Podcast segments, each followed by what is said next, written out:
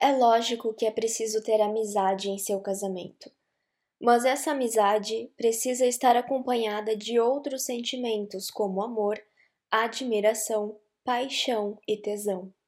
Ao longo do tempo, muitas pessoas veem os seus casamentos perdendo aquele encanto e se tornando apenas uma relação de amizade, onde há carinho, mas não há paixão.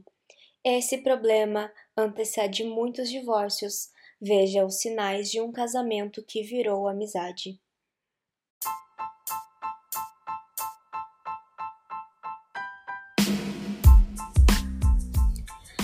Meu nome é Victoria Busque e está começando agora o podcast Casamento em Pauta.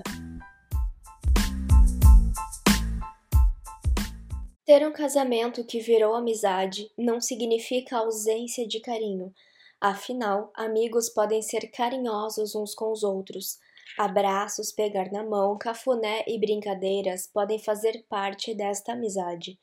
O que diferencia um casal apaixonado de um casal apenas amigos é a presença de carinho romântico, aquele carinho que leva à excitação sexual, ao desejo pelo corpo do outro, que cria um clima de intimidade. Por isso, se há carinho e esse carinho é fofo, divertido e aconchegante, mas não romântico, sexual e apaixonado, há indícios de que o seu casamento pode ser apenas amizade. Quando o casal para de compartilhar emoções profundas, sonhos e preocupações, e a conversa se limita a tópicos cotidianos, pode indicar uma desconexão emocional. Muitos casais não percebem que passam por isso.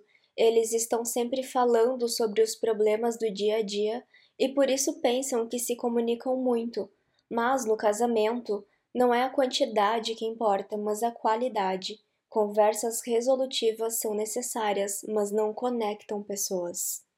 Casais que passam cada vez menos tempo juntos podem estar se afastando emocionalmente. É necessário que o casal passe tempo a sós, especialmente quando tem muitas obrigações durante a semana.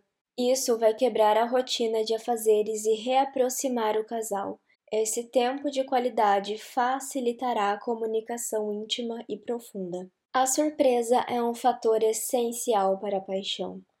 Quanto mais o outro te surpreender, mais você ficará envolvido e encantado com aquela pessoa. Casais apaixonados compram presentes, planejam passeios e jantares para surpreender o parceiro. Isso gera alguns pensamentos e sentimentos importantes, como se sentir desejado, amado e valorizado. Quando o parceiro faz algo inesperado, automaticamente o outro começará a prestar mais atenção nele. Se o casal deixou de fazer planos para o futuro, como viagens ou metas compartilhadas, isso pode indicar uma falta de investimento na relação. As pessoas param de planejar o futuro por pensar que o passado e o presente garantirão uma relação segura.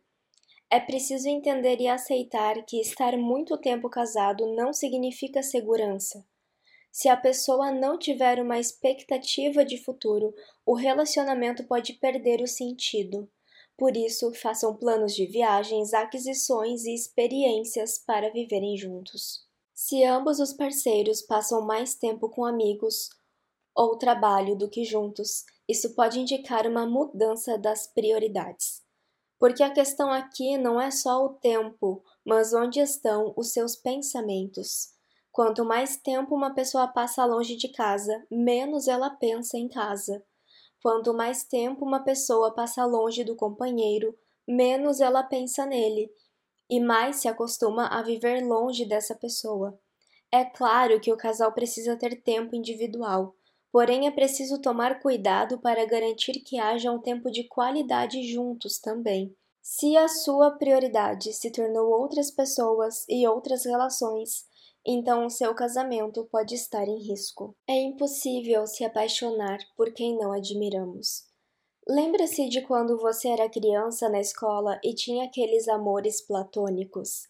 você começava a se interessar pelos colegas que eram mais bonitos, mais inteligentes ou melhores em esportes. Ou seja, Você admirava tanto uma pessoa que sentia um tipo de amor por ela. O amor que os fãs sentem por seus cantores, bandas e futebol.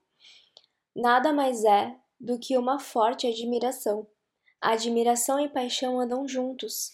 Alimente a admiração no seu casamento, apreciando seu parceiro, elogiando e fazendo coisas que você sabe que o outro admira em você. É importante lembrar que as relações passam por altos e baixos, e nem todos esses sinais podem ser indicativos de que o casamento virou apenas uma amizade. Às vezes, é possível reacender a paixão e a intimidade com comunicação aberta, esforço mútuo e, se necessário, ajuda de um terapeuta de casais. Se você e seu parceiro estão enfrentando esses desafios, considerem procurar ajuda profissional para trabalhar juntos na relação.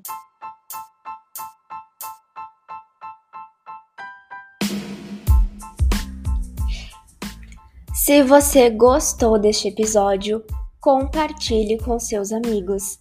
E se você não gostou do episódio, compartilhe com seus inimigos. O importante é compartilhar.